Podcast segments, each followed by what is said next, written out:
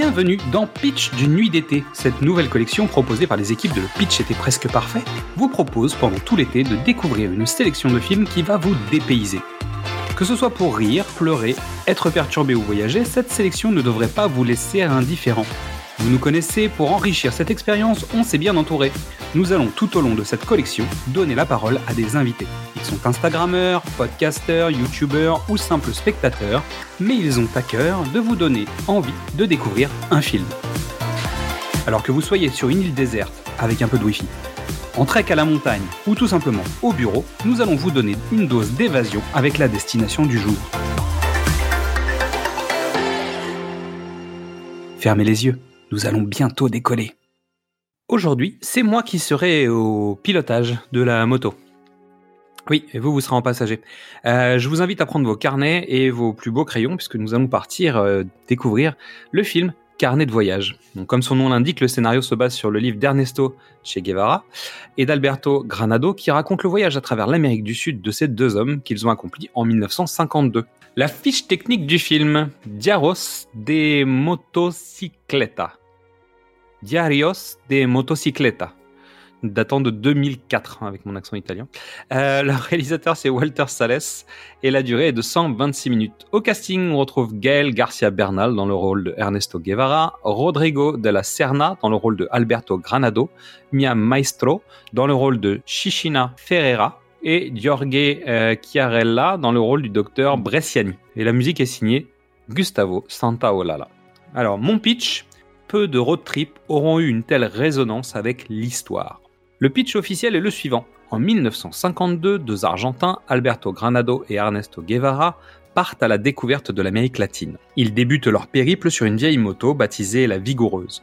La confrontation avec la réalité sociale et politique des différents pays visités altère la perception que les deux amis ont du continent.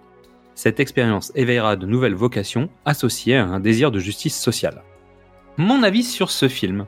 Donc c'est un road movie qui permet de découvrir un jeune homme avant qu'il ne devienne, hmm, on va dire, une, icône de révolution, je sais pas comment vous pouvez l'appeler. Donc c'est un film simple, beau et efficace. Avec des moments qui rentrent en résonance évidemment avec la grande histoire, puisque euh, on, va, va pas se cacher euh, le fait que euh, bah, régulièrement en fait on voit des choses qui préparent le terrain de ce que va devenir Che Guevara. Mais c'est intéressant. Donc trois raisons pour le regarder. D'abord, c'est un film sur le voyage. On va visiter plusieurs pays, on va rencontrer des galères, on va faire des rencontres, on va avoir de l'inattendu. On voyage en général, c'est ce qui se passe. Le tournage se déroule à travers toute l'Amérique du Sud.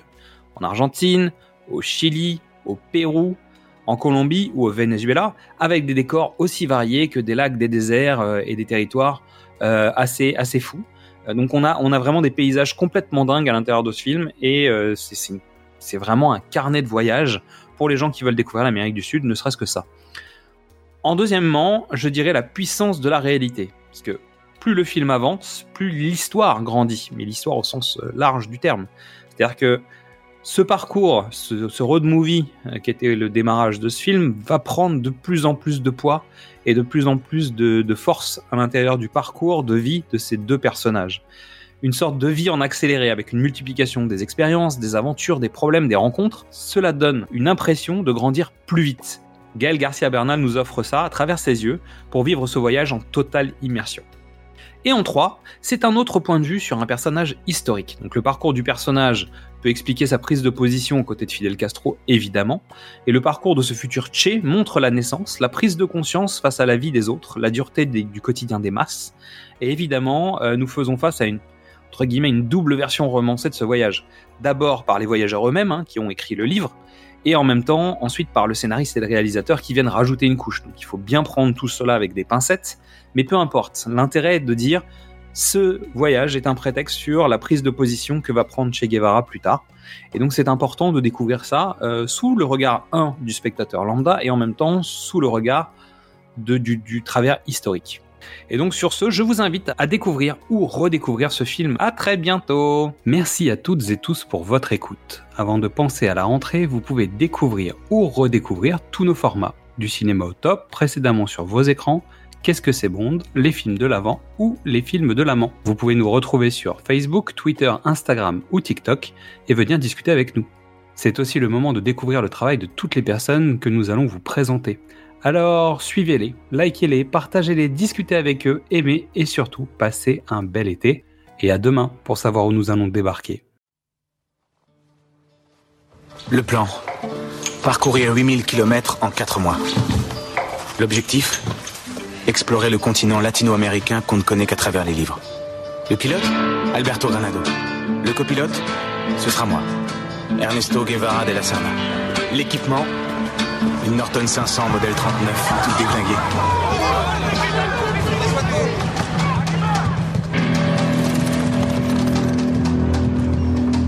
D'accord, je veux bien patienter. Je veux pas t'attendre une éternité. Chaque instant semble divisé en deux. Putain, vous pourriez au moins leur donner à boire, non Fallait te barrer Ou la sécurité te mettra derrière les barreaux. Fils de pute Bon, parfait. Toi, t'as qu'à continuer jusqu'au Venezuela à pied. À mesure que nous avancions dans la cordillère, nous rencontrions de plus en plus d'Indiens, qui n'avaient même plus de toit sur ce qui fut jadis leurs terres ancestrales. Nous formons une seule race métisse, du Mexique jusqu'au détroit de Magellan. Faut lutter pour chaque bouffée d'air. Envoyer la mort au diable.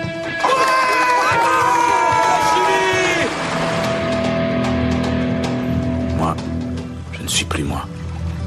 Du moins, je ne suis plus le même qu'avant.